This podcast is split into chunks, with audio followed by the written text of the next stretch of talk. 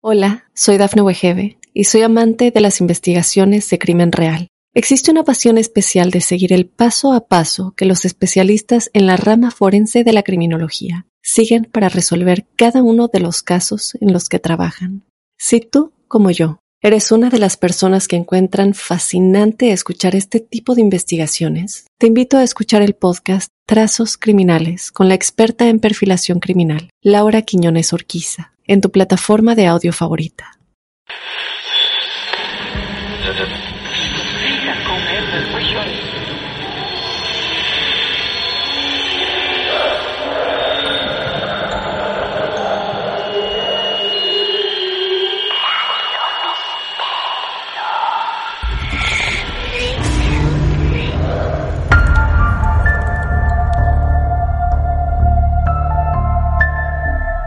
Buenas noches, buenos días, buenas tardes.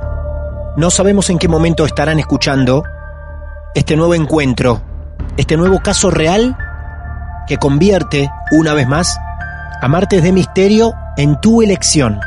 Si llegaste hasta acá, es porque seguramente estás predispuesto y predispuesta a sorprenderte. Vamos a viajar a Colombia en unos segundos nada más. Antes, te quiero decir que si vos tenés tu historia para contar, nos podés contactar en nuestras redes sociales. Estamos en Instagram, en Facebook, en Twitter, para acercarte a nosotros y ofrecer tu relato, esotérico, extraño, de esos que la ciencia no puede explicar.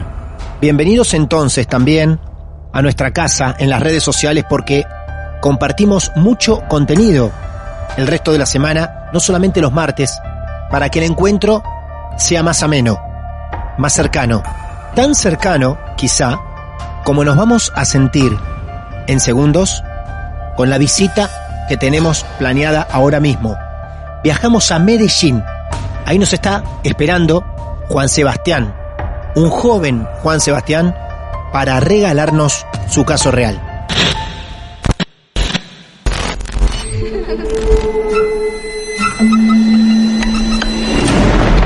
Los seres vacíos nos observan. Hasta hoy se registran muchos reportes de actividad paranormal en él. Veo cosas que no puedo explicar. Hay alguien sentado en esa silla. Está aquí. El misterio está fundamentado en el silencio. Pero ya es hora de hablarlo entre todos. Esto es... Hay alguien en la casa. De Misterio. Es divertido asustarse a veces, ¿no?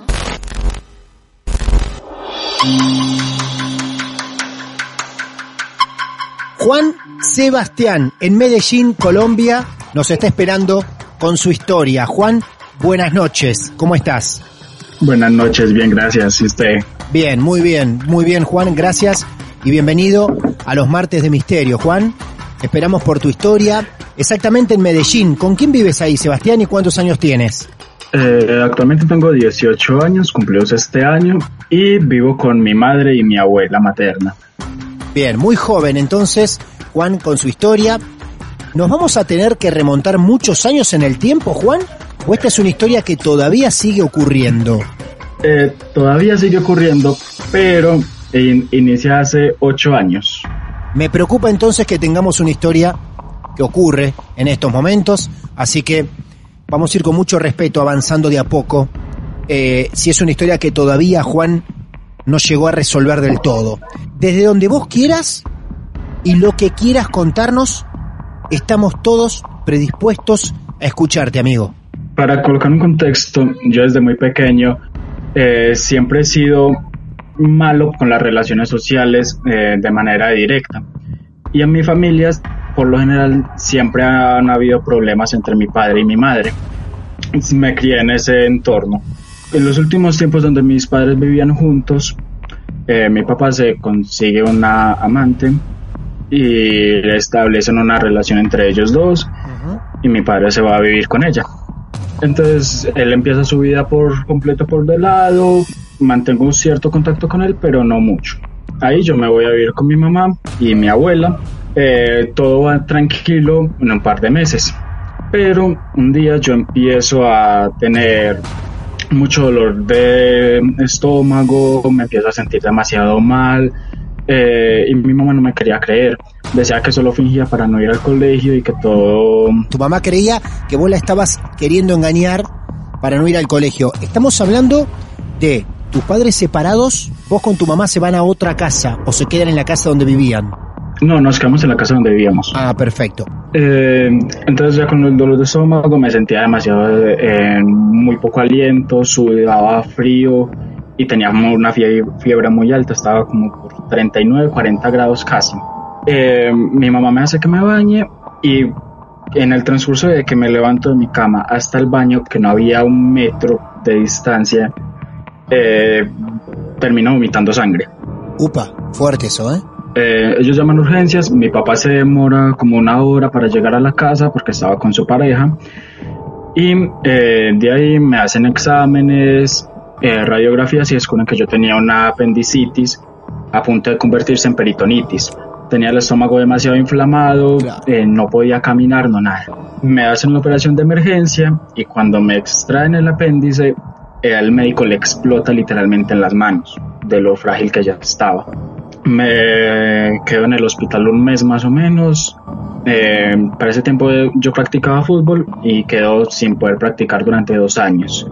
Quedo normal y me empiezo a sentir otra vez agotado, pero ya no era nada médico, eh, no me podía, me hacían exámenes, no notaban nada.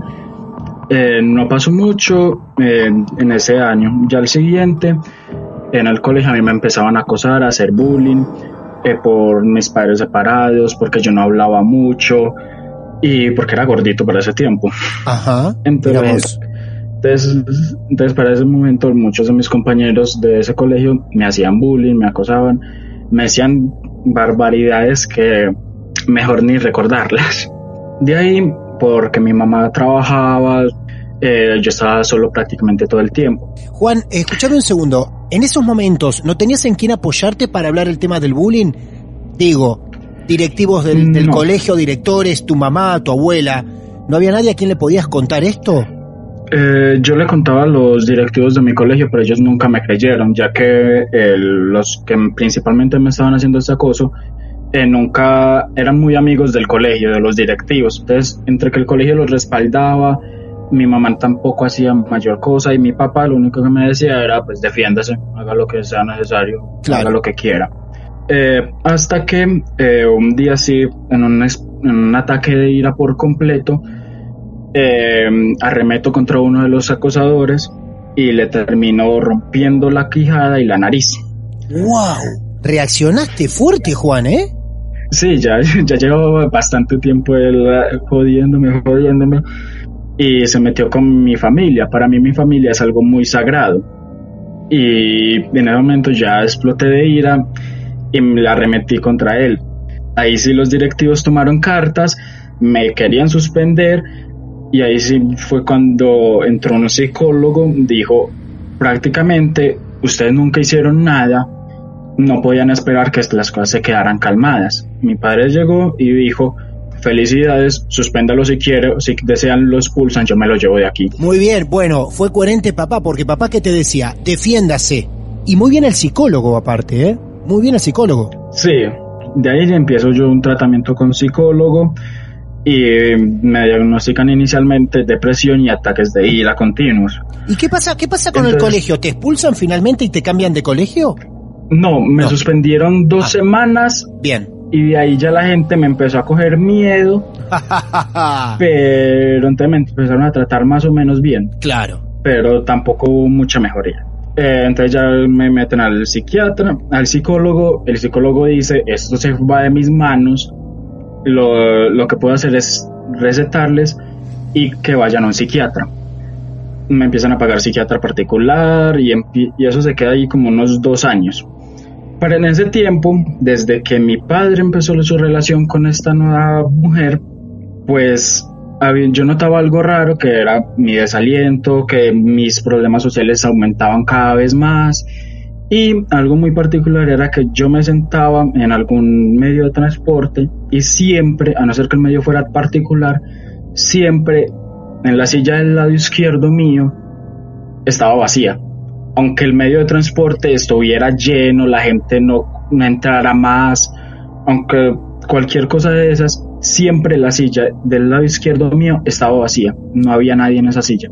Venga, pero si, si está lleno y hay una silla vacía, ¿por qué no se sientan? Y de ahí, por problemas con mi mamá y mi abuela, eh, yo me voy a vivir con mi papá. En, eso, en ese momento mi papá estaba triunfando económicamente y profesionalmente, entonces estaba bastante bien. Juan, ¿vos sos único hijo?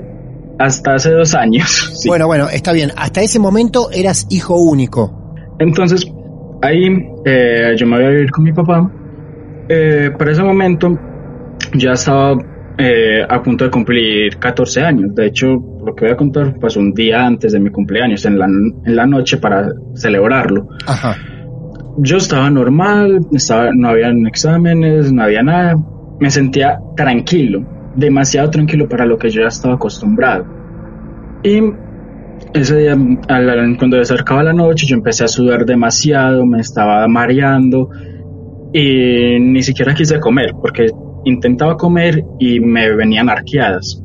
Eh, no se le prestó mucha atención, me tomé unas pastillas y me fui a dormir temprano. Para mí temprano es acostarme a las 8, 10 de la noche. Me arrepiento bastante de haberme dormido temprano ese día porque a las cosas de como las 2 de la mañana me levanto de golpe, sudando frío, con dolor de cabeza y estaba sintiendo como si mi pecho estuviera ardiendo, a la vez de como si me estuvieran clavando algo en todo el pecho. Y empiezo a buscar por todos lados en, mi, en la habitación a ver si es que tengo la, la ventana abierta y eh, de repente hay algo afuera, en plan un incendio algo, miré por todos lados a ver si había algo raro, hasta que llegué al marco de la puerta. En ese momento estaba todo oscuro y la única luz de, don- de donde entraba mi cuarto era de unas farolas de afuera. En el marco de mi cuarto, que estaba abierta la puerta, había una figura perfectamente deli- delineado, negro por completo, y era tan negro que, que lo podía distinguir por completo su figura. Y me quedo pasmado por completo mirándolo de frente. Y cuando le miro la cara, porque medía como a dos metros de alto tranquilamente, veo que estaba sonriendo y tenía unos ojos eh, como sangre, color sangre. Y se empieza a acercar a mí, caminando tranquilamente, sonreía, son- se mantenía igual y se empezó a quitar un sombrero que tenía puesto. Yo no te puedo creer que otra vez estamos hablando del hombre del sombrero. No puede ser. En este momento, créanme que no salgo de mi asombro.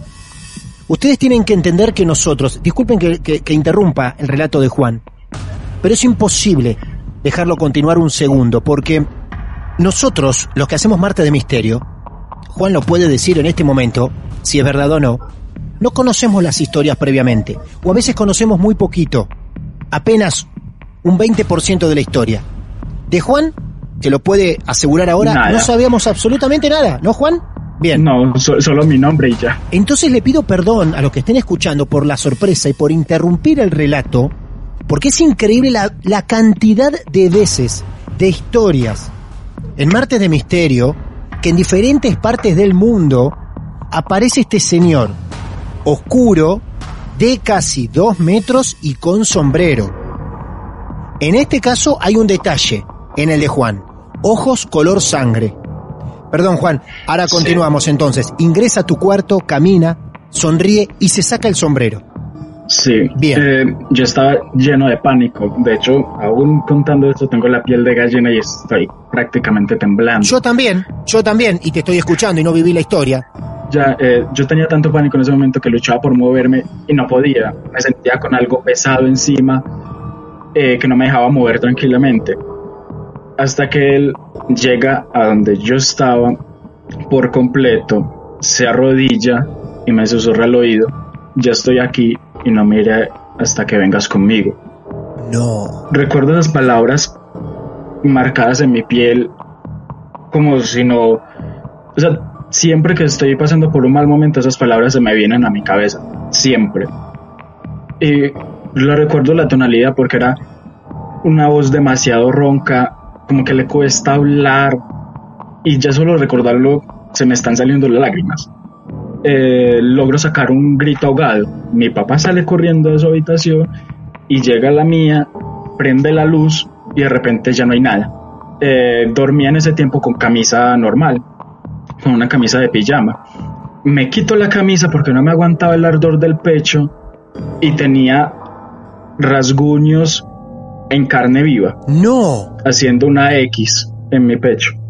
Juan, perdón. ¿Desaparece esta figura cuando llega tu papá? En el mismo momento que está tu papá al lado tuyo, vos te desprendés la camisa y ambos ven la marca? Sí. Él me grita que, que me había hecho, que por qué hice eso, y yo, pero mira que yo no tengo ni siquiera uñas para hacerme eso, porque yo siempre he tenido la manía de cortarme las uñas mucho. Claro. Y estaba en carne viva, estaba sangrando, pero mi camisa no tenía ningún rasguño y tampoco tenía manchas de sangre. Mi camisa estaba perfecta. Qué bárbaro, Juan, lo que estás contando. O sea, en el pecho tenías una X en carne viva. Sí, perfectamente delineado, como si lo hubieran hecho con regla. Ya después de eso, lógicamente tuve mucho miedo de seguir durmiendo en esa casa, no podía conciliar el sueño hasta que mi papá dijo, no, pues váyase donde su mamá mientras yo consigo un lugar nuevo para vivir. Quisiera saber cómo termina ese hecho, porque tu papá primero te dice, ¿qué te hiciste? ¿Por qué te hiciste eso? ¿Por qué te lastimaste? Hay muchas pruebas a mano que decían totalmente lo contrario a lo que pensaba tu papá. La camisa no estaba marcada, no tenías nada al alcance de tu mano para hacerte eso, no tenías uñas para hacerte eso. ¿Qué dice tu papá cuando le mostrás? Mirá, padre, mira por favor, todas las pruebas indican que yo no me lo hice. ¿Cómo, ¿Quién te cura también en ese momento? ¿Te cura tu papá y qué te dice? Eh, lo único que me dice es, eh, váyase a dormir y llamó asustado a mi abuela. Mi abuela eh, paterna siempre ha sido muy creyente y ella me dijo, eh, rece con él, rece con el Padre Nuestro creo que fue, y otra oración, que la verdad no me acuerdo el nombre, era de un santo, y quédese con él hasta que él concilie el sueño. Ahí ya esa noche no pasó nada más, y al otro día fue ya cuando le dije que yo no aguantaba dormir más ahí y que sí podía irme. Bien. Eh, entonces, cuando estoy en casa de mi madre, eh, me tranquilizo un poco, estoy un poquito mejor, pero aún así me sentía pesado, no tenía ganas de nada, la comida prácticamente no tenía ningún sabor para mí, comía simplemente por el hecho de comer. Y eh, yo, por mi mamá, siempre trabajar para poderse sostener de ella. Eh, mi abuela estaba de viaje y mi papá no podía estar ahí porque estaban separados y estaba trabajando. Eh, casi todo el tiempo lo pasaba solo en la casa. Eh, gracias a este incidente yo cogí la manía de cerrar siempre la puerta de mi habitación cuando fuese a dormir, sin importar en dónde estaba. Y por lo general la tiendo a cerrar con seguro, para estar dos veces... Claro, claro, qué loco, qué, qué miedo, ¿eh? O sea, cerraba la puerta de tu habitación y aparte le metías seguro, le metías llave. Sí. De ahí estuve en dos días, un poquito mejor. Y un día había acabado de almorzar y me coloqué a ver una serie, eh, Dragon Ball si mal no recuerdo. Y me estaba quedando dormido. Eh, de repente siento que golpean fuerte la puerta de afuera. En, ese, en esa casa tenía una manera para ver si había alguien afuera eh, una rendijita por la de la puerta que daba a la calle. Bueno, no daba a la calle como tal, sino adentro del edificio, porque vivíamos en un tercer piso. Bueno, mi mamá vivía en un tercer piso. Entonces veía para, para el pasillo. Eh, de ahí yo entro, veo que no hay nadie, salgo, miro bien que no fuera un niño jugando, cualquier cosa. Veo, no hay absolutamente nadie, cierro y le paso la chapa de seguro me voy corriendo a mi habitación otra vez, coloco el, el televisor alto, como no quiero saber absolutamente nada de nadie, cierro mi puerta, miro que todas las puertas estén cerradas, cerré hasta el balcón y me encierro en mi cuarto, le meto llave, miro que sí esté bien cerrada y me acuesto y me tapo con mi cobija. No pasaron ni cinco minutos y yo sentí que algo se me colocó encima, que se me sentó encima y se reposó en mí. Me quedé estático, paralizado del miedo y cuando menos pensé sentí que alguien me estaba ahogando, que me estaba ahorcando y sentía las uñas, eh, los dedos delgados, como si fueran mano de una mujer y me empiezo, y empiezo a sentirme ahorcado, eh, empiezo a chapalear, a golpear para todos lados y no me podía quitar la cobija de encima. Solo había algo sentado y con las manos estiradas hacia mí. Y yo luchaba, luchaba. Y sé que fueron segundos, pero yo lo sentí como si han sido minutos. Claro, claro, claro. Hasta que de un golpe fuerte logro eh, dar hacia arriba con mis dos manos y pie, tiro la cobija volando y busco paniqueado en mi habitación que había. Mi puerta seguía estando cerrada, con llave. Salgo corriendo por todos lados y no había nadie en mi casa. Todo estaba igual como lo había dejado yo. Me miro en el cuello porque sentía el ardor y tenía las marcas de, una, de unas manos ahí en el cuello, súper largas y al final eh, estaba como si me las hubieran clavado y estaba sangrando. Llamé llorando a mi mamá, le dije lo que había pasado, no me quiso creer y eh, para cuando llegó a mi casa solo me quedaban la marca de, de desde donde había sangrado, porque por algún motivo a mí los, aruña, los aruñones eh, o rasguños no me suelen durar más de, una, de un par de horas pero igual la, la marca del cuello algo te había quedado. Sí, había quedado desde donde me había salido sangre. Ajá. ¿Y entonces qué es lo que dice tu mamá? Eh, me dijo que no, que de pronto yo estando medio dormido en ese lapso de estar consciente y dejarlo de estar, em, había alucinado y eh, me había lastimado sin querer eh, yo nunca le quise creer porque yo decía, eso no era una alucinación, era demasiado real como para ser una alucinación y volvemos a lo mismo, yo no tenía eh, uñas para hacerme eso. Ella me dijo que no, que no, que no y ahí quedó el tema zanjado. De ahí ya no podía más, me sentía todo el tiempo acosado, me sentía demasiado cansado eh, seguíamos yendo al psiquiatra, el psiquiatra me decía que no tenía nada más, que era simplemente que era la depresión, que se me había vuelto depresión crónica, eh, que me tenían que tener vigilado y con pastillas para normalizar, por así decirlo, los estados de ánimo. Y de ahí, ya con el tratamiento finalizado, dijo, estés bien, te espero, no le pase nada, chao y chao. Hola, soy Dafne Wegebe y soy amante de las investigaciones de crimen real. Existe una pasión especial de seguir el paso a paso que los especialistas en la rama forense de la criminología siguen para resolver cada uno de los casos en los que trabajan. Si tú, como yo, eres una de las personas que encuentran fascinante escuchar este tipo de investigaciones, te invito a escuchar el podcast Trazos Criminales con la experta en perfilación criminal, Laura Quiñones Orquiza en tu plataforma de audio favorita.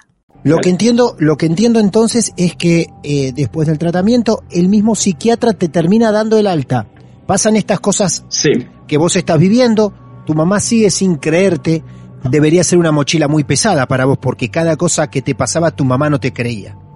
Así todo, el psiquiatra te da el alta y te dice terminamos con tu tratamiento. Sí, porque ya me hicieron varios exámenes extra y todo salía normal. Claro. Lo único que salía era la depresión y ansiedad. De ahí nada más. De ahí yo me voy a vivir ya por completo con mi papá. Me hago, hago cambio de colegio porque al lugar donde nos fuimos me quedaba demasiado lejos para ir al colegio. Y eh, de vez en cuando cuando me levantaba veía que tenía el brazo aruñado, la espalda aruñada, algunas veces el pecho, le mostraba a mi papá, decía siga rezando, me dio un escapulario bendito y poco más. Para esa época ya tenía aproximadamente 15 años de edad. De ahí, me, en el cambio de colegio, conozco a una chica. Cuando entablé conversación con ella, eh, siento que encajamos demasiado bien. Yo para ese momento nunca había tenido una pareja, pero me sentí bien con ella. Estaba tranquilo, me tranquilizaba el simple hecho de estar ahí con ella y aún persistía lo de la silla vacía al lado izquierdo. Hasta que llegó ella. Cuando llega ella, ella empieza a ocupar ese lado izquierdo. Ahí no, yo me vuelvo no parejo, pareja de ella y como a los cinco meses de tener nuestra relación, vuelvo a tener un ataque eh, de ese hombre. Pero esta vez no estaba parado en mi en la puerta porque estaba cerrada, sino que estaba acostado a mi lado. No, no, no, no, no, por favor. Vuelve ese hombre del sombrero que había estado en la casa de tu padre. ¿Es así? Sí. Bien. No lo ves en la puerta, no lo ves sobre la cama, sentado, sino que lo ves acostado al lado tuyo. Sí, con el sombrero sobre su pecho. No me dice nada, sino que me señala a la puerta, con unos dedos supremamente largos. Y yo ahí como, venga, ya conozco esos dedos de algún lado. Me vi en el flash a la cabeza de la vez que me intentaron asfixiar en casa de mi madre y quedo paralizado por completo. Claro, o sea, vos interpretaste que eran esas mismas manos. Sí, y ahí cuando me quedo paralizado por completo, esa cosa se empieza a reír a carcajadas por completo como si todo, como si quisiera que todo mi edificio lo escuchara. Yo vivía en ese tiempo en un catorceavo piso. Nadie lo escuchaba, nadie llegaba a mi habitación viendo a ver qué pasaba.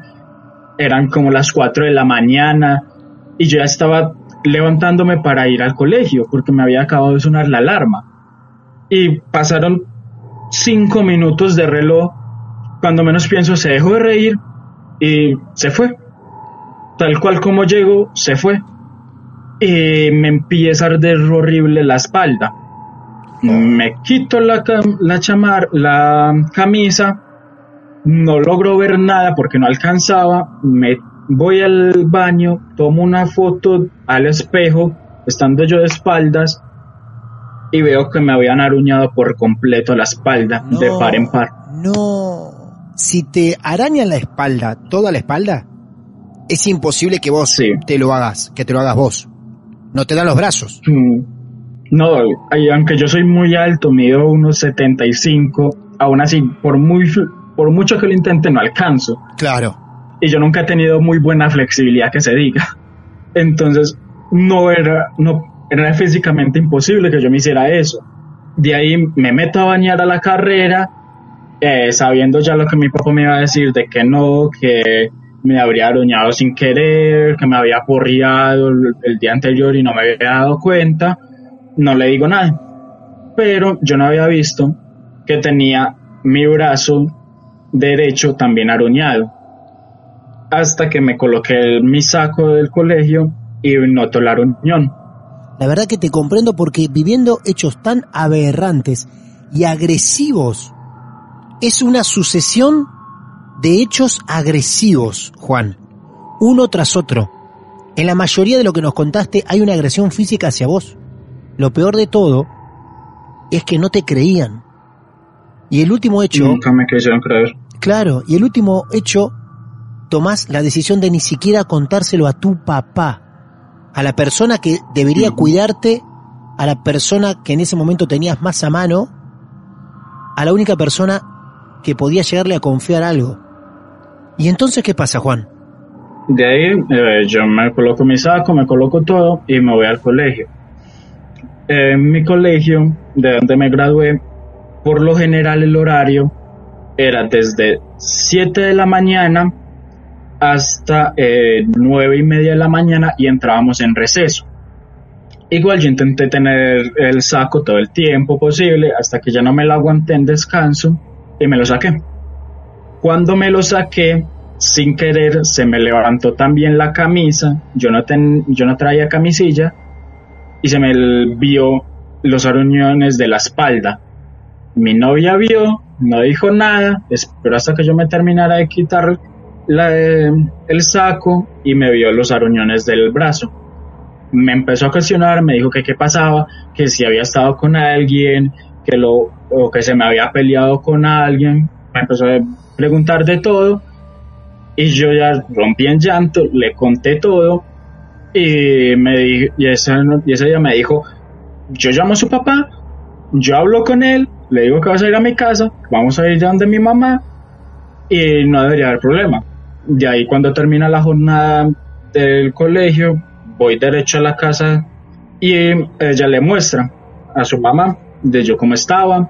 Ella se asusta, me, dije, me dice, vamos a la iglesia, me hizo tomar agua bendita, personalmente me supo horrible, sentí como si hubiera acabado de tomar vómito, de hecho me llegaron arqueadas y, aún así ella me dijo manténgalo, no lo bote, de ahí llegamos a la iglesia y le exige al padre eh, que era conocido de ella de familia que me confesara, que me purificara, que me hiciera lo que tuviera que hacer.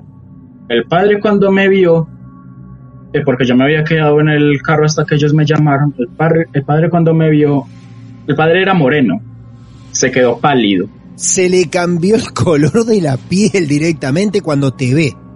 Yo ni siquiera dije ninguna palabra y él mismo como vamos al confesionario.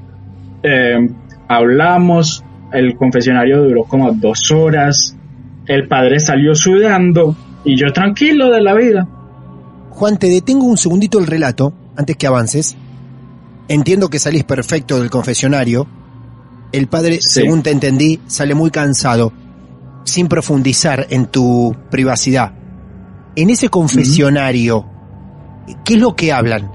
Y me empieza a tranquilizar, me dice que tranquilo, que yo no estaba solo, que aunque yo no creyera en ninguna religión, tenía a mi pareja, tenía a su madre, me empezó a preguntar que yo con quién más confiaba aparte de ellos, que yo cómo me sentía, entonces yo le dije, me estoy sintiendo agotado, yo no me quiero levantar en las mañanas porque siento que va a ser un mal día.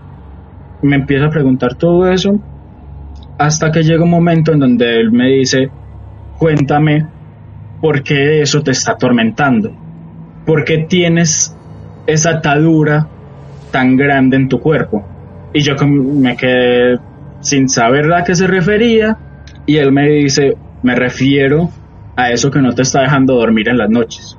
Ahí yo ya le digo, eh, le cuento el primer encuentro que tengo con ese señor de sombrero y él se queda callado por completo, en un silencio totalmente incómodo. Le, cuento todo hasta lo que iba pasando en esa fecha y él se colocó a orar pero no se colocó a orar en español, sino en latín. Eh, identifica que era de latín porque yo desde muy pequeño siempre he sido muy fanático de la historia, sobre todo lo de la historia griega y egipcia. Entonces por de ahí identifico que era latín, porque ya lo había escuchado un par de veces. No entiendo absolutamente nada de lo que dice, hasta el final, en donde le entiendo que dice y tranquiliza su alma nada más entendí de lo que me había dicho. De ahí, él dice, intenta no pensar mucho en todo lo que te está pasando y sigue con tu vida lo mejor que puedas. De ahí, ella me, eh, cuando estábamos llegando a mi casa, eh, mi ex suegra me dice, coge dos vasos, uno lo llenas de agua hasta el medio eh, de agua de grifo y el otro lo vas a colocar debajo de tu almohada con agua bendita y no lo toques en la noche. Y lo mirarás a la próxima noche y me mandarás fotos de cómo esté. Tal cual como esté, que lo cojas, lo coloques en un lugar para que se vea bien y me mandas la foto, sea la hora que sea. Coloco los vasos, como ya me había dicho, uno en el medio y el, y el del agua bendita sobre mi almohada me acuesto a dormir, sorprendentemente fue bastante tranquilo y me levanto al otro día cinco y media de la mañana, la alarma, me he visto, me cuadro y me acuerdo de los vasos. Saco el del medio, pero antes de sacarlo, eh, levanté eh, las sábanas de mi, de mi cama y me inunda un olor a putrefacción horrible que me, de solo sentirlo me dieron ganas de vomitar. Cuando saco yo el primer vaso, lo veo gris y oliendo bastante feo, pero dije, de pronto es porque estuvo al aire, estuvo debajo de la cama, le mandé la foto y no y, boté el vaso, y boté el agua. De ahí voy por el vaso del agua bendita que estaba debajo de mi almohada. Al intentar tocar el vaso, siento el reflejo de como si estuviera hirviendo. Voy por algo para cogerlo, por un trapito, y cuando lo cojo, siento aún así el calor del vaso. El vaso era de plástico, pero aún así estaba en perfecto estado. Cuando miro el interior, el agua bendita había pasado de ser agua normal, cristalina, a estar negro petróleo. No, no te puedo creer lo que estás contando, Juan. Es impresionante. No te interrumpí antes porque ya todo lo que contabas del olor a putrefacción, el agua casi gris, todo, no quería detenerte más en el relato y me dejaba llevar por la sorpresa y el silencio. Pero no puedo creer lo que estás diciendo ahora. El vaso estaba caliente y un color negro petróleo. Yo, asustado, le mando la foto y ella me dice, bótelo, no por su cañería, sino por donde no se dé cuenta nadie del, oficino, del edificio para que no lo coloquen en problemas, pero no lo bote dentro de su casa. Lave muy bien el vaso y déjelo aparte.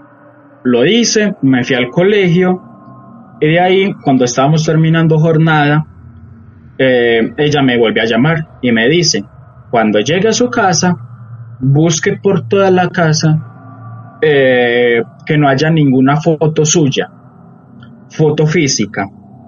Y si la hay, mire en dónde está y cómo está.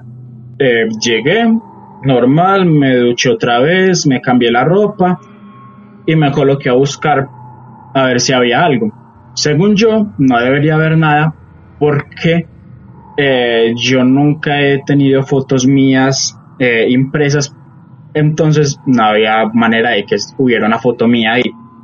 Pues eh, me coloco a buscar, en mi habitación no había nada, en la habitación de mi papá tampoco había nada, en el estudio tampoco había nada, y solo me quedaba un cuarto para buscar, que era donde mi madrastra guardaba sus cosas.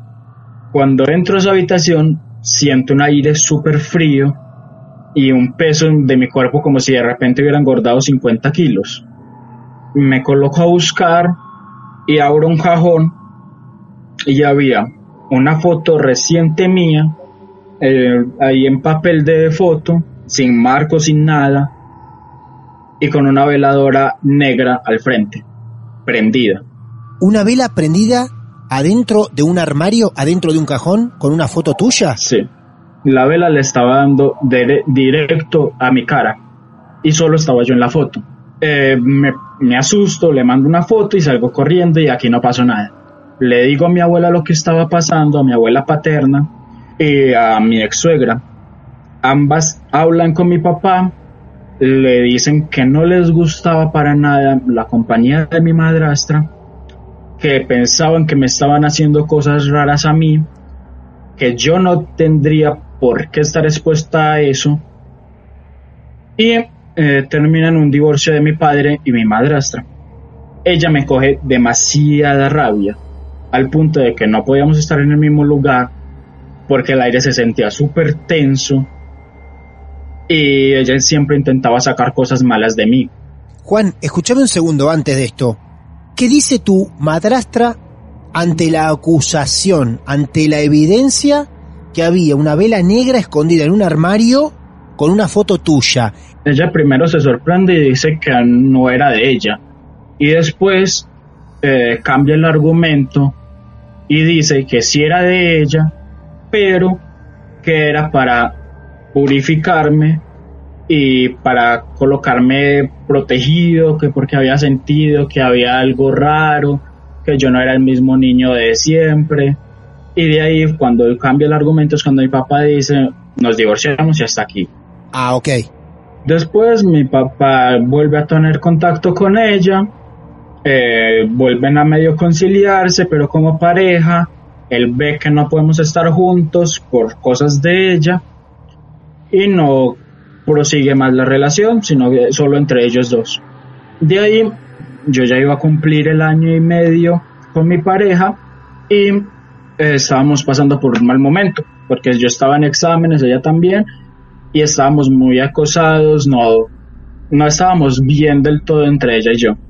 Y un día mi ex suegra me llama llorando y diciendo que ella se había suicidado. Juan, no puede ser esta historia. Juan, no ¿Qué? puede ser esta historia, Juan. No, Para mí, no tengo palabras. esa llamada, para mí esa llamada me rompió por completo. Porque para mí ella, que se llamaba Bebelín, siempre había sido mi mayor punto de apoyo desde que la conocí. Ella siempre, Juan, Juan, escúchame una cosa, te pido, te pido un favor. Si vos no estás en condiciones de seguir contando la historia, la podemos terminar acá. Lo que vos tengas ganas, dale. porque veo, veo que está llegando una emoción muy grande.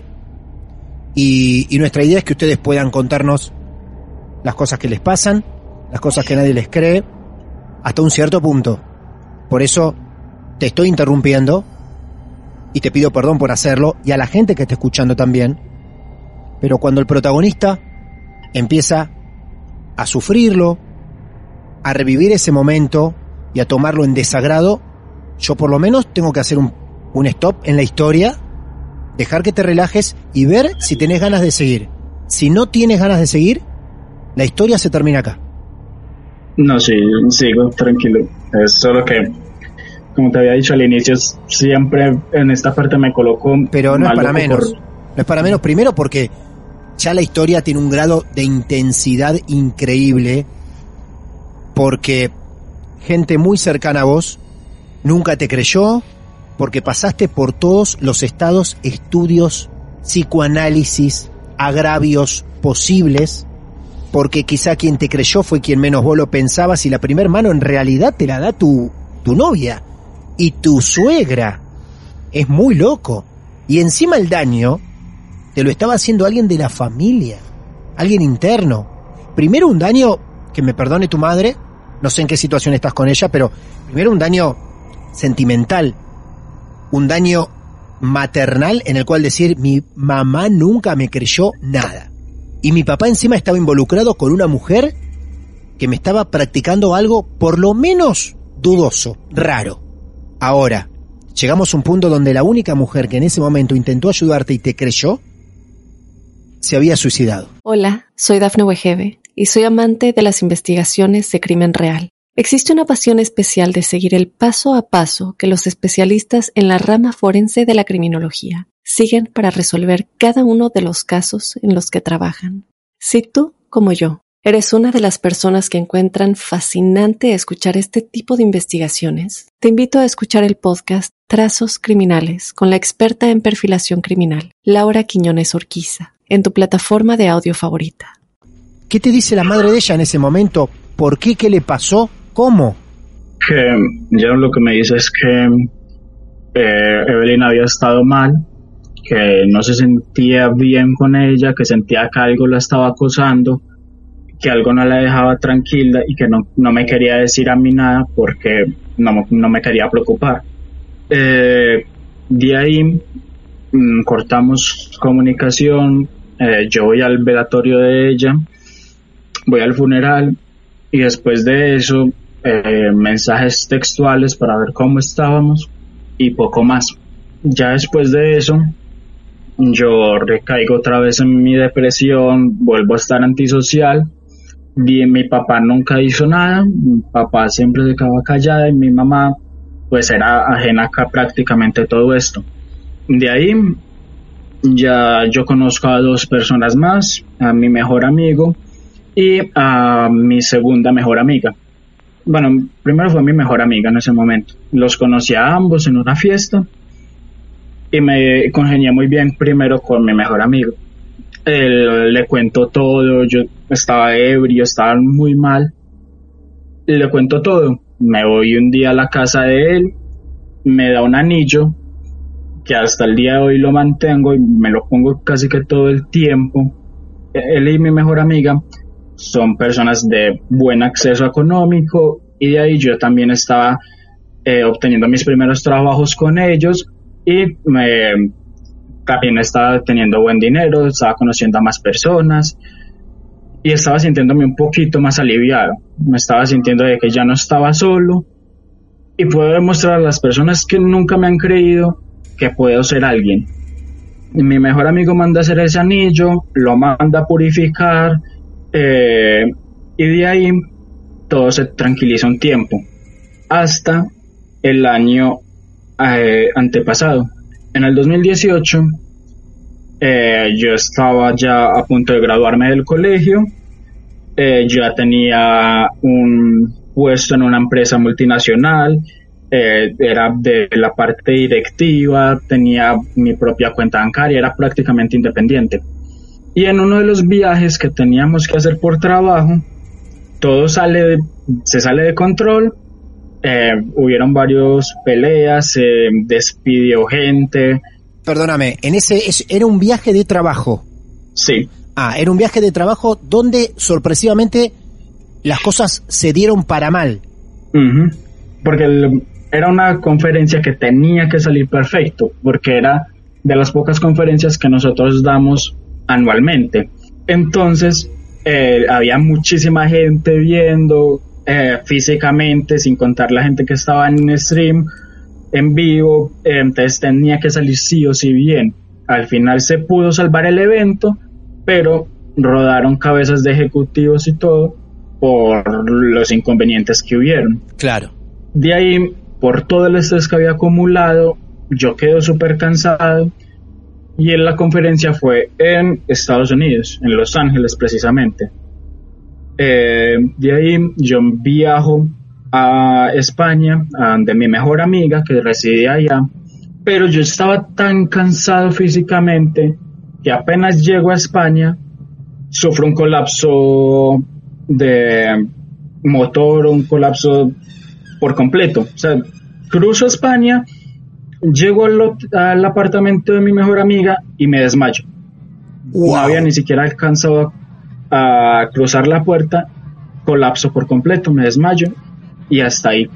Ahí mi mejor amiga llama corriendo urgencias, esto ya me lo cuenta ella, llama corriendo urgencias, vio que yo estaba sudando, estaba con una fiebre altísima, me tuvieron que colocar respirador en el trayecto del apartamento de ella urgencias y eh, ella me cuenta que desde que yo llegué a urgencias hasta que me desperté, yo estaba entubado, me tuvieron que practicar una intervención quirúrgica de emergencia porque tenía un quiste creciendo en mi estómago.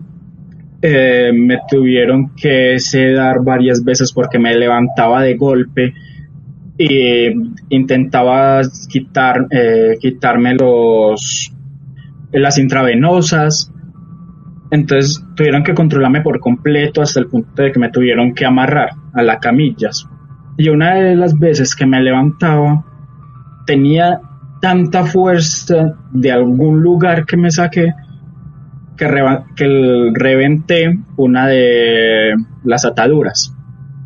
Y ahí ya me tuvieron que sedar por completo. Me, me sedaron tanto que quedé en un coma de un mes ahí ya, habían pasado dos semanas desde que yo entré al hospital y desde que a mí se me hacen los primeros exámenes, se me considera que estoy en un coma desde el primer día hasta un mes entero después, que ya dicen, si no lo despertamos a la fuerza, se puede quedar ahí. ¡Wow! A vos te llegan a operar y después de la operación quedas en coma. Sí. Un mes en coma. Sí. Me aplicaron adrenalina, eh, anticoagulantes, un montón de drogas que para cuando yo me levanté de, la cantidad de cosas que me metieron, yo me sentía en las nubes, súper dopado, sudando. Ahora, Juan, en el, en, el medio de todo eso, ¿tu papá, tu mamá estaban enterados de esto? ¿Viajaron a España? ¿Qué hicieron? Brillaron por su ausencia. No. Eso hicieron. No, Juan, no puedes, no puedes contarme esto. Desde el momento que yo consigo acceso económico, se firma algo legal que hacía que yo me hiciera prácticamente mi responsable para que no hubiera problemas con viajes y todo eso. A ellos se les notifica y la respuesta es estamos ocupados, no podemos viajar. Entonces ahí ya mi mejor amiga, por yo ser menor de edad, eh, queda mi potestad completa en España y ella se hace cargo de todo. Eh, mi mejor amigo sí viaja, se queda donde mi mejor amiga en ese tiempo y ellos son los dos únicos personas responsables de mí en España en ese tiempo. Vos decís que viaja tu mejor amigo y no viaja tu papá o tu mamá a verte. Sí. Tenía un, tenía un hijo en coma y viaja tu mejor, tu mejor amigo de hacía unos meses. No es el mejor amigo de tu vida, era el mejor amigo de unos meses. ¿Y qué pasa después, Juan? Ya cuando yo viajo al colegio, tengo que contar todo con papeles médicos y toda la administración eh, de ahí conozco una de las mejores profesoras que yo he tenido en mi vida. Me hago amigo de los directivos y me dicen, usted tranquilo, usted tiene muy buen promedio académico, hablamos con los profesores, le hacemos un examen y se acabó. Y si usted no, tiene, no se siente en condiciones de volver, no venga. Eh, sigo yendo al colegio normal. Ahí cuando volvés a España, cuando volvés a Colombia, ¿no? ¿Con quién vivís? En ese momento seguía viviendo con mi papá. Con tu, vos llegas a Colombia y le contás a tu papá estuve en coma, él ya lo sabía y te pregunta algo, te dice algo. Yo te pido perdón por insistir con el tema de la familia, porque me parece que es la mayor contención que uno puede llegar a tener, sea un padre, una madre, juntos, separados como sea. Cuando llegaste, te encontrás en Colombia con tu papá y le dices, hola, ¿qué tal? Acá está el muchacho, el hijo que tuvieron un mes en coma. ¿Te dice algo él? Lo que me dice es, mira, ya volví con tu madrastra. Perdón, perdón, Juan, perdón, te pido, realmente, pero me causa más temor tu papá y tu mamá que el señor del sombrero. Perdóname, ¿eh? no soy quien para juzgarlo, eh, pero es la primera reacción que puedo tener en esta historia. No sabes qué da más miedo, si la realidad que cualquiera puede palpar y ver, o los actos paranormales que nos contaste. Es una historia increíble. No sabes qué te causa más sorpresa, miedo, indignación. Así como nosotros decimos que estamos rodeados de casos esotéricos que la ciencia no puede explicar, nadie puede explicar incluso el comportamiento de la gente que te rodeó durante 16, 17 años. Es una locura. Discúlpame, seguimos entonces. Vos volvés a Colombia y tu papá, después de no haberse preocupado, incluso te dice, volví con la mujer que hace un tiempo te buscaba hacer daño. ¿Y qué pasa? Sí. Eh, nada, no puedo hacer nada porque al final de cuentas era la vida de él. Yo le dije, ok, pero usted sabe que nosotros dos no podemos estar en el mismo lugar siempre. Tranquilo, yo en caso de, que quiera estar con ella, iré al apartamento de ella y estaré ahí. Ah. Pues dicho y hecho, bien. Eh, básicamente mi papá lo único que iba a la casa era una vez a la semana a cambiar la ropa y volverse a ir. Bien, entonces tu papá te deja la casa de él. Sí, prácticamente. Era un apartamento rentado, pero sí. Bien. Llega la graduación, eh, me despido de todos mis compañeros, había creado nuevos lazos, había dejado todo ese revoltijo. Eh, después de la muerte de Evelyn, había estado tranquilo. Fui a visitar a mi ex suegra, que para ese momento se había mudado a Monterrey, a México. Le conté todo, eh, celebramos, hicimos de todo, hicimos fiesta. mejor dicho, lo pasé mejor allá que con mi familia. De ahí, ya hice mi presentación a la universidad, solo falta que me den los resultados. Me voy a España. Me fui a España con mi mejor amiga, eh, mi mejor amigo que vivía en Los Ángeles eh, también fue a España de vacaciones. Y jodimos durante diciembre casi entero. hasta el 15 de diciembre. El 15 de diciembre yo tengo una pelea con una amiga, eh, con mi mejor amiga también. Te peleas con tu mejor amiga, que fue la que te bancó cuando estabas en España, internado. Sí. ¿Qué ocurre? Eh, llego a ver a la entrada de la autopista para ya irme derecho a mi hotel. Y ahí no había nadie cerca, eran como las 3 de la mañana. Entonces yo decidí acelerar un poquito más para entrar a la autopista derecho, sin ningún problema. Yo tenía la vía, tenía el semáforo en verde, tenía todo. Cuando siento un golpe de costado en mi carro y lo último que recuerdo es tres meses después, estando internado en el hospital otra vez. No te puedo creer, Juan. Eh, los vecinos de ese, de ese lugar llamaron corriendo a urgencias porque el golpe fue tan fuerte que se escuchó lejos. Eh, mi celular estaba bien, hicieron llamada de emergencia a mi mejor amiga, a mi mejor amigo, llegaron en cosa de media hora, esto ya me los cuentan ellos, y por lo que me cuentan, dieron gracias a Dios de que ese mismo carro, el día anterior, se le hizo colocar una cabina de seguridad, que es la que se le coloca a los carros de NASCAR y todo eso, por si hay un accidente que se vuelque cualquier cosa, el golpe lo reciba sobre todo eso y no se aplaste. Claro.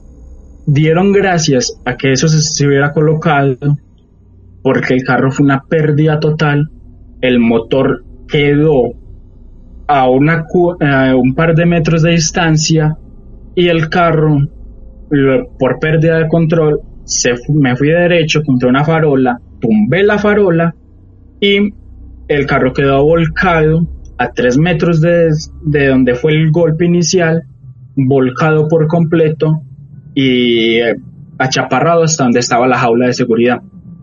¡Wow! ¿Contra qué? ¿Pero contra qué habías chocado? Eh, lo que se muestra en las fotos era que había chocado contra una moto, porque habían partes de motos. Pero cuando los vecinos llaman, cuando miran por todos lados, solo ven a mi, mi carro y yo no. volcados y nada más. No, no, no. No, esto no puede estar ocurriendo. Vos, me decís que cuando llegan todos, lo único que había chocado era tu auto. Vos me estás diciendo que un auto queda destrozado, Juan. Vos me estás diciendo que el motor sale del auto. Vos me estás diciendo que al auto le dieron destrucción total. Que vos terminás tres meses en coma en un hospital. Y vos me, vos me decís, vos me decís que no había nada. ¿No hubo cámaras, nada que registren eso? Las cámaras que habían porque al ser entrada autopista casi siempre hay unas cámaras. Sí. Justamente las cámaras que estaban enfocando ahí fallaron. Fue una pérdida de imagen de un lapso de 10 minutos. Los policías nos explicaron por qué. Se miraron la infraestructura, la infraestructura estaba perfecto, solo se escuchaba ruido. En las grabaciones solo se escuchaba ruido, el choque y unas risas. Y nada más. ¿Unas risas? Cuando, me, cuando a mí me colocan esas risas, quedé en pánico por completo porque esas risas yo ya las había escuchado antes. Sí, yo sé a lo que te referís. Pierdo contacto por completo con mi mejor amiga, asustada porque no sabía qué pasaba, porque creía que algo le podía pasar a ella. Se pierde contacto con ella. Transcurre otra vez hasta la universidad. Perdóname que te interrumpa un segundo, Juan, pero necesito entender. Vos estás tres meses internado en coma en el hospital. Sí. Cuando despertás, ¿quién estaba ahí para recibirte? Mi mejor amigo, mi mejor amiga, solo estaban ellos dos. Mi papá me llamó al par de horas y mi mamá también. Me dijeron que cómo estaba, que me habían, que les había dicho que había sufrido un accidente, no les contaron los detalles para no alarmarlos ni nada y ya. De ahí que me esperaban otra vez en Medellín y ya. Vos salís del hospital y ahí te empezás a distanciar con tu mejor amiga o prometida. Sí. Porque ella sentía pánico de lo que había pasado. Claro, claro, es entendible. Mm, yo le dije que no pasaba nada, tranquila, y me devolví a Medellín. De ahí, eh, yo veía que mi papá seguía con la misma mujer, yo ya me sospechaba algo maluco, y decido irme donde mi papá. de donde mi mamá, perdón, a vivirme donde mi mamá. Porque acá, aunque yo tenga mi libertad económica, no me han facilitado la posibilidad de que yo me vaya a vivir solo por completo. Entonces estoy andando a mi mamá. De ahí eh, vuelve otra vez las pesadillas con, el, con ese hombre. Eh, otra vez los aruñones horribles.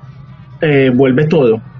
Pero yo consigo una pareja a principios de marzo, por cerca otra vez de mi cumpleaños. Ella me vuelve a dar el alivio que me había dado principalmente Evelyn antes, siento un respiro otra vez, me quiebro con ella varias veces, pero nunca le termino de contar, nunca le cuento por completo eh, lo que estaba pasando con ese hombre de sombrero, con lo de mi madrastra, nunca le cuento eso para que no se repitiera la historia de Evelyn. Pero eso, lógicamente, a mí me consumía por dentro y ella y yo terminamos por mis viajes de trabajo porque yo no le dedicaba tiempo a ella, porque ella se sentía muy distanciada y de ese tipo de cosas. Em, de ahí lo tomo yo mejor, le digo que ok, que no pasaba nada, que yo estaría con ella siempre que lo necesitara y eh, me voy de vacaciones una semana a donde mi papá. Em, para ese momento mi papá ya se había cambiado otra vez de residencia. Descubro que en otro lugar de la casa eh, de donde tenía sus cosas mi madrastra, tenía a mi papá en una vela y a mí en otra vela. Pero no puede ser. Y no puede ser. En ese tiempo sí. habíamos adoptado a dos perros, un lobo siberiano y una terranova. El lobo siberiano estaba teniendo problemas de salud antes de yo descubrir esto. No quería comer, no nada, y de ahí se adopta la terranova. Porque nuestro veterinario nos había dicho, puede que sea por desgana, que él no quiera comer, si ya le han eh, cambiado el cuidado varias veces, la mejor posibilidad es que se sienta solo, consígale a otro cachorro o otro perro para que no se sienta tan solo, para que pueda jugar con él y esté más tranquilo. Se consigue a la Terranova, el estado de salud de él mejora, pero al par de meses vuelve y se, y se colocan peor ambos perros. Eh, ahí, ya cuando yo voy visitando a mi papá, descubro la foto mía, de él y de mis dos perros. Las tres iluminados con tres velas distintas. Y aparte, en el lado contrario de la habitación, en una veladora blanca, sobre la veladora había otra foto, pero de una radiografía. Y era la radiografía del vientre de mi madrastra que estaba esperando un hijo de mi papá. ¡Wow! No te puedo creer. Salgo paniqueado ahí, le cuento a mi eh, abuela paterna. Ella vuelve a interceder en la relación de mi papá y mi madrastra, pero esta vez el único que dice es, si no le gusta, entonces no vuelva. En ese año yo corto ya, que ya fue el año pasado, corto relación por completo con mi papá. Ah, con tu papá, claro. Ahí ya él se hizo ya para literalmente, ya apenas hace cinco días me escribió pidiéndome una información para actualizar una base de datos. Esa ha sido toda la comunicación que hemos tenido en un año entero. Hola, soy Dafne Wegebe y soy amante de las investigaciones de crimen real. Existe una pasión especial de seguir el paso a paso que los especialistas en la rama forense de la criminología siguen para resolver cada uno de los casos en los que trabajan. Si tú, como yo, eres una de las personas que encuentran fascinante escuchar este tipo de investigaciones, te invito a escuchar el podcast Trazos Criminales con la experta en perfilación criminal, Laura Quiñones Orquiza, en tu plataforma de audio favorita. Después, ya yo me seguía sintiendo pesado y en la oficina colocan a alguien a cargo mío para que yo la me guiara, le mostrara todo cómo iba a estar. Ella era una japonesa, eh, yo coincido mucho con ella, nos volvemos muy cercanos. Por leyes del, propias de la empresa no se puede entablar una relación amorosa. Sí se puede tener roces y todo eso, pero una relación amorosa como tal. Entonces, eh, ella y yo no normalizamos nada, pero sí la gente de la oficina sabe que tenemos algo. Eh, de ahí un día ya se queda amaneciendo en mi casa y me da un ataque con el hombre, pero esta vez ella lo vio. No. ¿Ella ve el hombre del sombrero? Sí. Y ella empieza a, a hablar en griego. Cuando ella me lo traduce a mí, al rato me dice que ese hombre de sombrero estaba yendo por mí porque alguien me tenía atado a él y porque él lo que quería reclamar era mi vida y que iba a hacer lo necesario por llevársela. Este, este hombre de sombrero se te presenta en un lugar donde estaban los dos durmiendo, en un apartamento, en un lugar así. Sí. Así. Se les presenta una noche. Vos lo ves, tenés como un ataque. ¿Volvés a estar marcado? Sí. Ajá, volvés a estar marcado. Pero pasa que ella también lo ve en el mismo lugar, en la habitación se les aparece. Sí. Ella lo ve, discute con él, él se queda por completo callado y en un lapso de cinco minutos se vuelve a ir. No pasó nada, ella me traduce lo que me dijo y lo que le dijo a el hombre de sombrero y me dice apenas usted salga de, receso en la universidad, nos vamos a ir a Japón. Eh, por si no sabes, Japón es muy creyente a dioses y santuarios, todo este tipo de cosas. La familia de ella eh, tiene, es dueña de un santuario y tiene su propia compañía, parte de seguridad. De ahí, cuando yo viajo a Japón, la familia de ella me recibe tranquilamente y me dicen, necesito que vayas y compres esto, esto y esto. Me voy yo con, eh, con mi compañera de oficina y en el transcurso de la casa de ella hasta eh, donde tenía que ir a comprar las cosas, doy un frenazo de golpe yo, porque iba manejando, eh, mi compañera se me queda viendo y yo quedo mirando al lado izquierdo mío. Ella me empieza a sacudir, ahí me pega una bofetada, me dice qué pasa y yo le digo, acabo de ver a Evelyn. A tu ex, a Evelyn. Sí, que estaba parada en una en una florería al lado de las flores que a ella más le encantaba con un vestido blanco y me saludó. Ay, por Dios. Por Dios. Cuando yo pego el, cuando, cuando yo pego el frenazo, mi, eh, mi compañera me hace reaccionar, ella me dice dónde está, porque yo ya le había contado todo de Evelyn, ella me exige que dijera dónde está, ella empieza a mirar por todos lados y no hay nadie, y la calle estaba sola. Eh, de ahí eh, vamos corriendo, compramos las cosas le contamos lo que pasó a la madre de mi compañera y ella me dijo, me dice que Evelyn no había ido en paz porque ella era la que estaba reteniendo de que a mí no me pasara nada más, que yo no muriera, que por eso que yo había tenido los dos comas, que ella era la que estaba haciendo de mi salvaguarda. Cuando ellos me dicen eso, yo rompo en llanto y me desmayo. De ahí lo que me dice mi compañera es que me metieron en un círculo de sal eh, marina con unas veladoras blancas en cada punta y empezaron a orar por mí. Eh, de ahí ya llegó finales de año, ya todo se había tranquilizado un poquito, yo estaba otra vez en Medellín, estábamos otra vez en mi segundo semestre de universidad y todo bien. Volvemos al 23 4 de diciembre del, 2000, del 2019, del año pasado, y yo me vuelvo a sentir muy, incómodo, me siento asfixiado, empiezo a sudar, eh, empiezo a sentirme eh, no ahorcado, pero sí como que me faltaba el aire. le digo a mi compañera, le digo que ya no aguanto más en la fiesta y nos vamos. Eh, llegamos en mi apartamento, ella me colocó una compresa de agua fría y me, se, me hace acostar a dormir. Me coloco, ella se coloca ya a mi lado, me empieza a sobar la cabeza, a tranquilizarme hasta que yo me quedo dormido.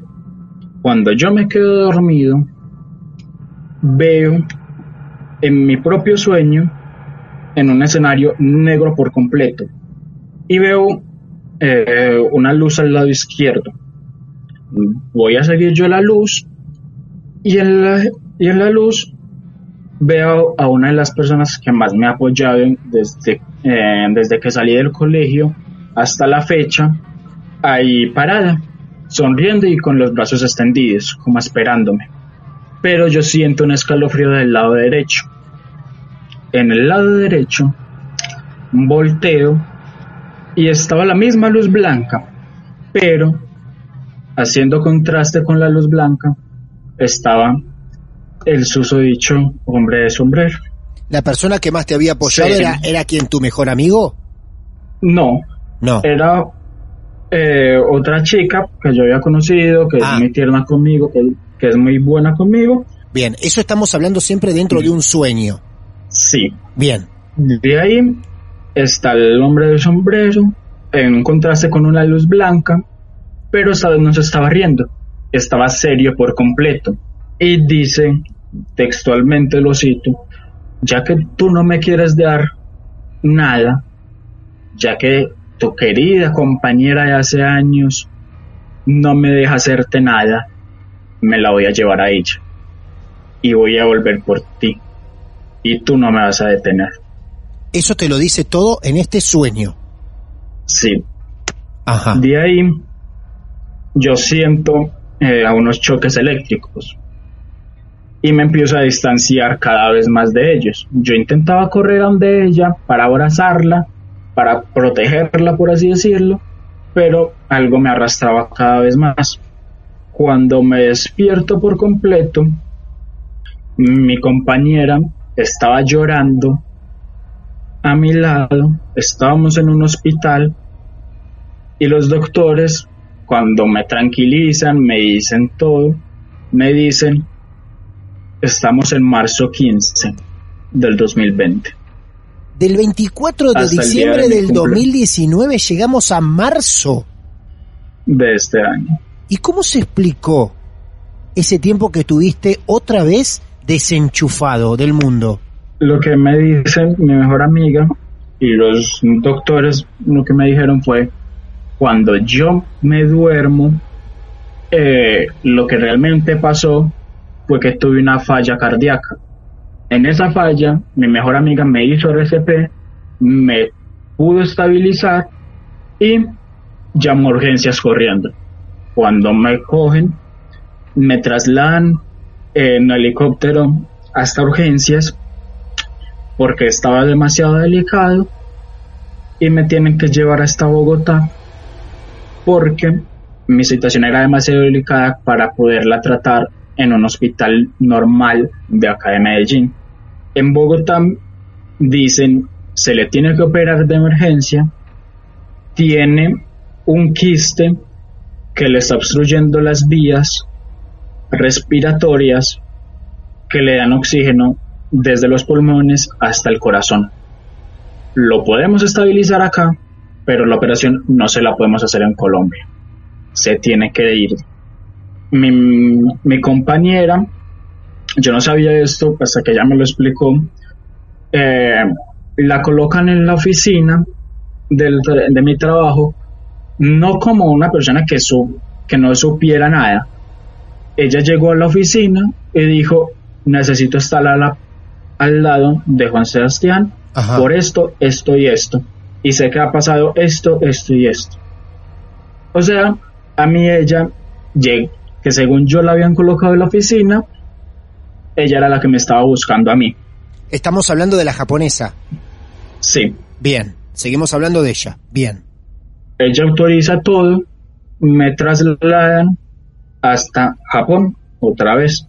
Ahí me hacen la operación y, cuando, y el 15 de marzo me levanto yo, me despierto en un hospital en Japón sin saber qué carajos había pasado Por favor. y que según yo solo había dormido un día. Por favor, te despertás. Increíble, ¿eh? Después de 90 días te despertás en un hospital en Japón. El segundo quiste Des- que te sacan, ¿no? Uno en el estómago y otro en las vías respiratorias. Sí. Lo que más me ha asustado es que nadie sabe por qué llegan esos quistes a mí. Claro. Porque yo no fumo, eh, no consumo ningún tipo de drogas, el alcohol que bebo es muy poco y ya casi ni bebo. Entonces, nadie se explica por qué están llegando esos quistes ahí y por qué no se detectan hasta el día que ya están en peligro continuo mi vida. Y aparte estuviste tres veces desconectado del mundo. Pero no sé si en alguna parte del mundo existe una persona que estuvo tres veces durante meses desconectado del mundo. Es increíble, Juan. Decime que ahí termina la historia, te lo pido por favor. Eh, sí, de ahí yo me, eh, me coloco en comunicación con una persona de Japón que me ayuda al tranquilizar todo. Me dice, ya nos vamos a una cabaña en unas montañas en Japón y me dice, te voy a dejar acá un mes, tú solo, no vas a tener contacto con nadie en el exterior, menos conmigo, que voy a venir cada dos días a ver cómo estás.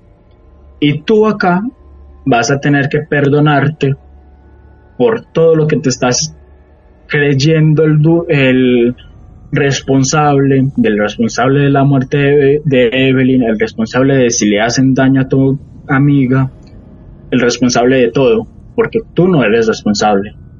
Usted lo único que es es una víctima aquí, una víctima de una mujer que no sabe lidiar con la realidad, que usted lo quieren ver hundido, lo quieren ver en la miseria entera y, han, y si no lo logran en la miseria, lo quieren ver muerto. Claro.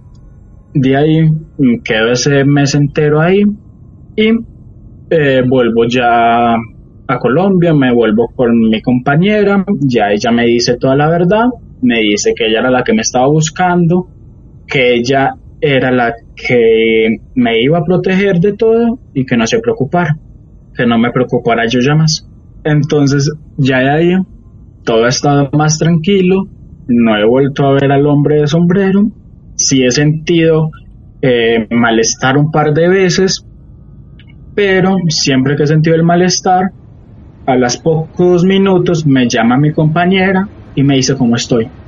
Mira vos. Eh, y básicamente es como si fuese mi niñera actualmente para asegurarse de que no me esté pasando nada más. ¿Cómo se llama ella? Que no sabemos el nombre, si es que lo podés dar. Ella se llama Yumini Kuruma. Yumini Kuruma.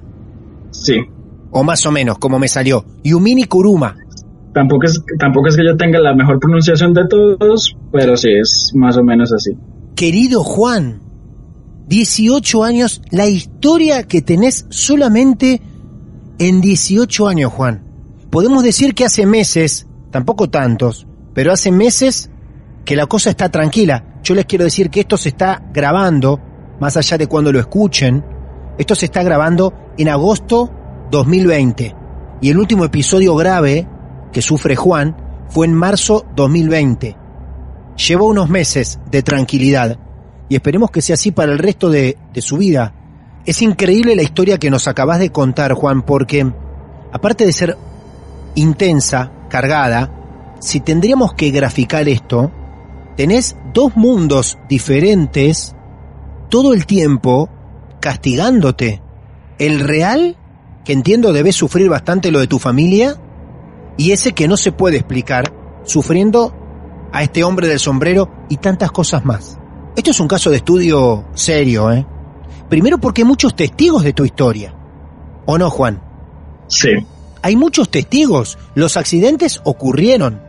Ese accidente tan increíble, la policía, los vecinos, tus amigos cuando fuiste internado, la gente del hospital, diciendo que no saben contra qué chocaste. Supongamos que aquella persona que quiera descreer esta historia diga que un montón de cosas las imaginaste. ¿Cómo imaginás estar internado y comprobado? tantas veces y tantos meses en diferentes hospitales, en diferentes países, las enfermedades que se te presentan. Es increíble esto. La verdad, Juan, que te soy sincero, tendría que pensar en lo exitoso que va a ser el programa después de esta historia, y sin embargo, es un alivio que hayas terminado de contar, porque ya la carga de, la carga de tensión y de energía y de todo que está llevando mi cuerpo, ya me resultaba incómoda. Te juro, te tengo que decir la verdad, quería que termines la historia. Es la primera vez que me pasa, tendría que estar feliz por lo que estamos logrando con Marte de Misterio. Y lo que estás logrando vos con tu emoción, con tu desahogo, con tu tranquilidad y confianza para contarnos a nosotros esto. Pero aún así, teniendo una gran historia entre manos, en un momento ya la sentí incómoda. Ya quería que terminara esta historia porque no podía dejar de asimilar la cantidad de hechos concretos, algunos, paranormales otros, que viviste, hermano, y solo tenés 18 años. A todo esto está también el lado bueno de tanta gente diferente que te rodeó. Hay un suicidio en el medio que te llegó a conmover. Hay una desatención de tus padres. Hay gente buscándote el mal, en este plano y en el otro. Hay mucho apoyo también. Hay calificaciones excelentes también. O sea, todo, todo lo que nos contaste es a la máxima potencia. Todo. Sentimientos, acciones, dolor, castigo físico, éxitos en la, en la empresa, en el colegio. Es impresionante, no hay grises en tu vida. Los únicos grises que se podrían decir es cuando estoy en el estado neutro de, pues, a ver qué pasa mañana. Claro. De esa expectativa de tener que lidiar no solo con lo que está pasando por fuera, sino en mi propia cabeza de, de decir, ¿por qué tengo que sufrir esto yo? Claro. ¿Por qué si yo no, no le he querido el mal a nadie, no he hecho nada mal, por lo menos yo no lo he concebido nada mal? ¿Por qué tengo que sufrir esto yo por el simple hecho de ser yo, de por existir? Tal cual. Juan, ¿con quién? Decime cómo es tu realidad, ¿con quién vivís ahora? Ahora mismo yo vivo con mi madre y ya. Y, me, y mi compañera, se podría decir que vivimos prácticamente juntos, solo que ella no tiene acá sus pertenencias. ¿Estás con tu compañera japonesa hoy? Y hoy estás viviendo Sí. con tu mamá. Vos esta historia que me estás contando la estás contando directo desde la casa de tu mamá. Sí. ¿Ella sabe que estás contando esta historia? Mm, no. No, porque ella es una protagonista importante de esta historia. Entonces, era simplemente saber qué pasa si vos contabas esta historia, qué opinaba ella. Hoy por hoy tus padres creen algo del terreno paranormal o esotérico de todo lo que has vivido, accidente y, otros y otros hechos, ¿hay algo que están creyendo? Mi mamá sí, porque desde que mi, desde que yo me calmé, a ella le están empezando eh, a tener muchas pesadillas y a eh, encontrarse mal sentimentalmente en muchos momentos. Claro. Entonces ella sí ha estado eh, mucho más pendiente de eso en su vida. Aparte de que eh, mi padrastro actualmente la ha ayudado mucho y a mí también. No dejo de pensar y repensar tantas veces tu historia. Yo creo que cuando esto tenga formato podcast, la gente va a ir inmediatamente a volver a escucharla. Porque yo creo que son de esas historias que la podés escuchar hasta dos o tres veces y vas a seguir encontrando detalles, datos. Me cuesta seguir adelante con la conducción de esta historia y tratar de llevarla porque siempre me quedo pensando unos pasos atrás, en tratar de recordar hechos, y me cuesta avanzar. Y seguramente yo también caiga en ese trabajo de rever esta historia y volver a escucharla. Juan, yo la verdad, más que agradecerte, te tengo que desear lo mejor para los tiempos que se vienen. Lo mejor.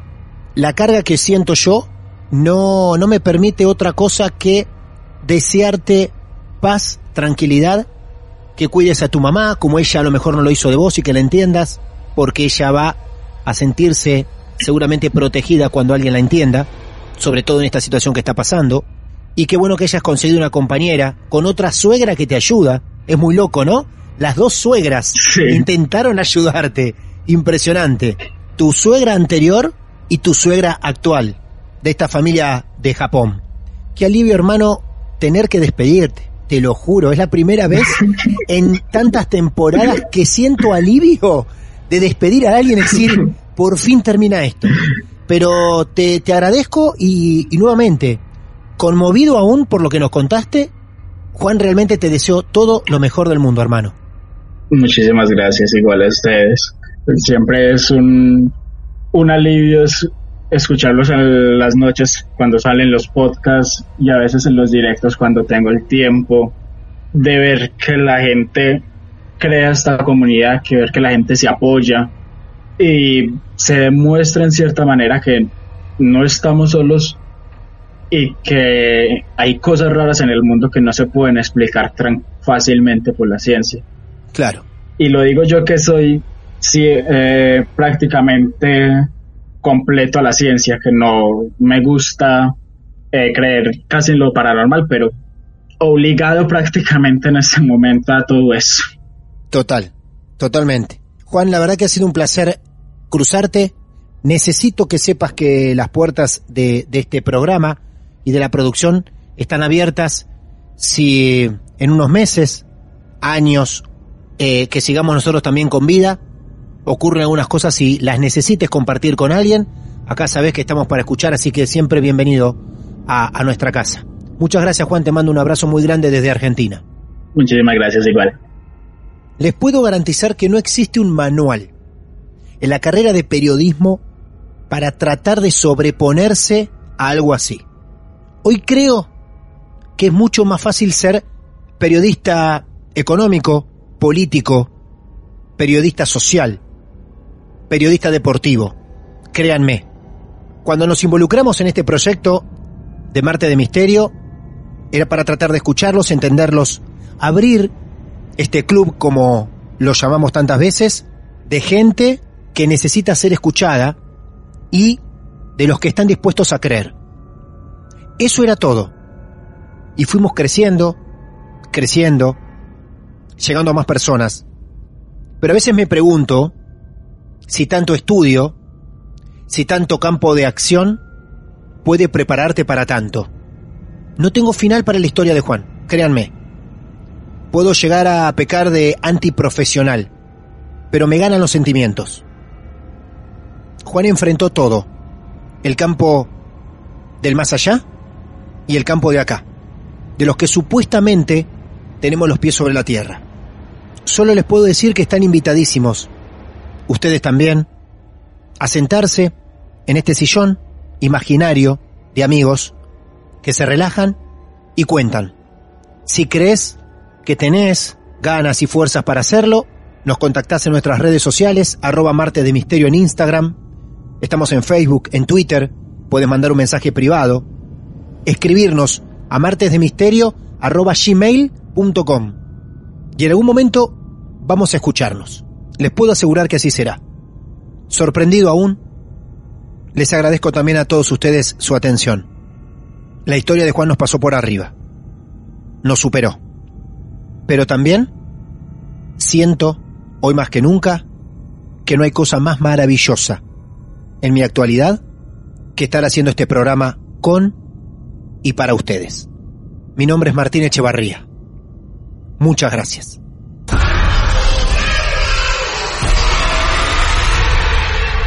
Más alucinante que le pasó al miedo en los últimos tiempos.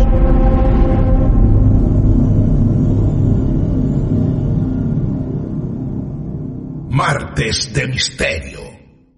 Hola, soy Dafne Wegebe y soy amante de las investigaciones de crimen real. Existe una pasión especial de seguir el paso a paso que los especialistas en la rama forense de la criminología siguen para resolver cada uno de los casos en los que trabajan.